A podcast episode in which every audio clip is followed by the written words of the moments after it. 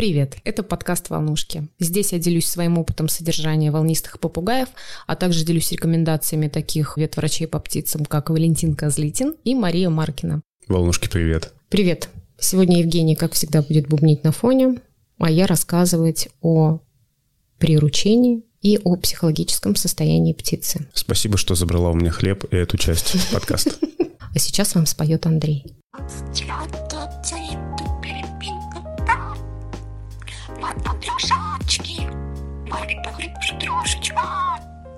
Очень волнует вопрос хозяев своих попугаев, как же все-таки приручить и обуздать эту дикую натуру.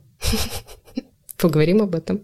Вот честно тебе скажу. После лечения своих попугаев, курсов лечения своих попугаев, я могу сказать одно, не приручайте их. Пусть они занимаются своими делами. Поясни, пожалуйста, не приручать их только потому, что они садятся на руки, они перенимают микрофлору человека, потому что для человека это не смертельно и ему с этим ок жить, а для попугая это смертельно. Да, потому что очень много заболеваний, которые у нас есть на нашей коже, в наших слюноотделениях, это грозит попугаю серьезными заболеваниями, инфекциями. Клепсиелез, стафилококк и куча разных. У попугая есть такая особенность, когда он садится на какой-то новый предмет, это может быть жердочка, это может быть ваша рука, ваш палец, он всегда это будет пробовать клювом. Попробовал, что это место твердое, сюда можно сесть, и он после этого заходит. Когда он пробует, ваш палец, особенно если ваши руки не чистые, он может заразиться какой-нибудь неведомой болезнью. Но чаще заражаются именно селекционные породы. Это выставочные волнистые попугаи, это любые другие хохлатые. Природники, у них более сильный иммунитет. Поэтому, если у вас выставочный волнистый попугай, обрабатывайте хорошо руки, обрабатывайте клетку, обрабатывайте хорошо все поверхности, и будет вам счастье. Но не на 100%. Я на самом деле хочу поговорить именно об ошибках в приручении. Люди покупают попугая, приносят его домой, и им же не терпится сразу с ним общаться. И начинается вот это засовывание рук в клетку. Сразу залезть рукой да, в сразу клетку. его надо вот ой, кеш, кеш, кеш, кеш, знаешь, начинает его задалбливать. Особенно если есть в доме маленькие дети, они начинают вокруг бегать, визжать от счастья. Какая птичка, им же надо ее взять в руки, а кто-то из старших достает, ой, на, Васенька, подержи. Насилие над попугаем. Прежде чем лезть в клетку к попугаям, представьте себе, что, что приход... огромная рука. Что приходит великан, засовывает свою руку к вам в окно, просто берет вас и пытается погладить по пузику. Но при этом вы не умиляетесь, вы думаете, как бы не обосраться от страха. Да, вот это частая ошибка. Опять же, вот этот шум. Андрюха, он как-то, мне даже кажется, его не, при, не приручало особо. Просто дома была комфортная обстановка. Не было там громких шумов. Он спокойно у меня был на адаптации. Сидел себе в клеточке, я только подходила, его кормила, там ласково, тихонечко разговаривала.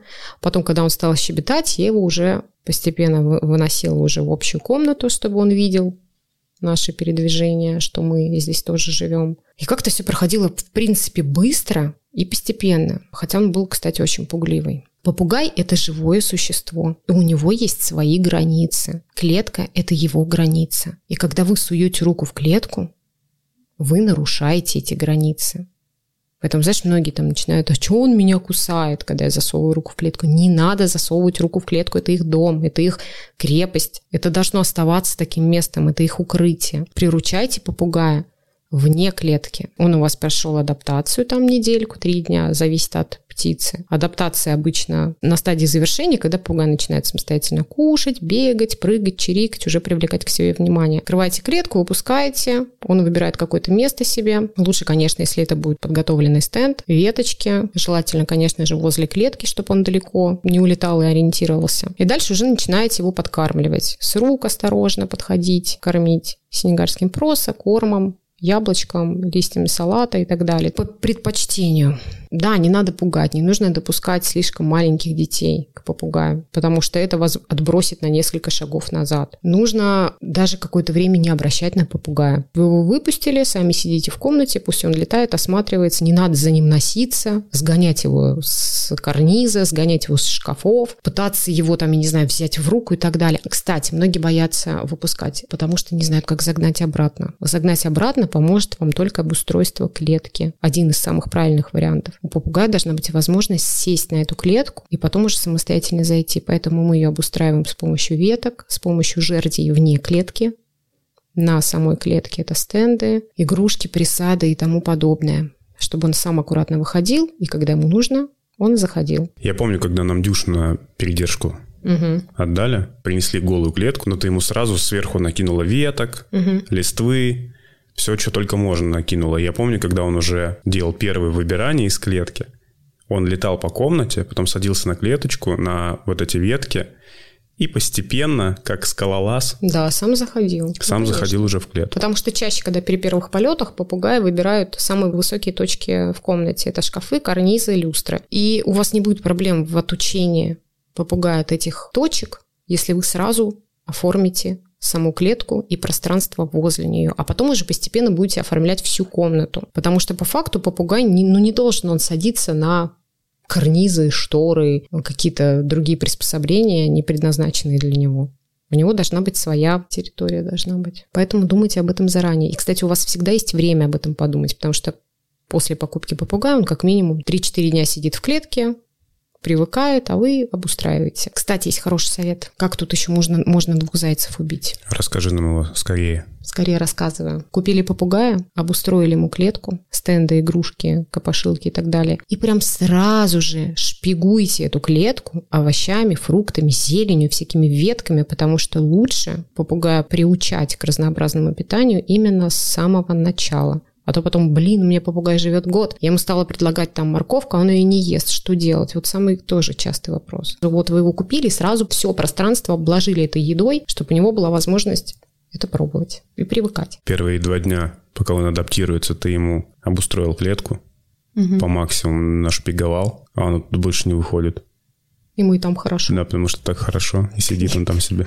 Нет, все равно он будет выходить и летать. У меня тоже тут есть вопрос про обустройство пространства для попугая. Это тоже, знаешь, целая система, и его помещение, где он находится, оно должно быть все адаптировано под него. Попугаи сами по себе, они очень любопытные, поэтому приручение, оно очень классно, кстати, дается пофигистом. У него есть попугай, вот он не вылетает, что-то там с собой занимается. Этот человек сел, грызет, сидит яблоко, и попугай все равно заинтересуется, он все равно к тебе будет подлетать, потому что что ты такое? Что ты такое ешь? Слюна человека опасна для попугая. Никогда не давайте ему грызть яблоко ваше там, где вы укусили. Поэтому тут не нужно, конечно, прям наседать на птицу, пытаться ее приручить за день.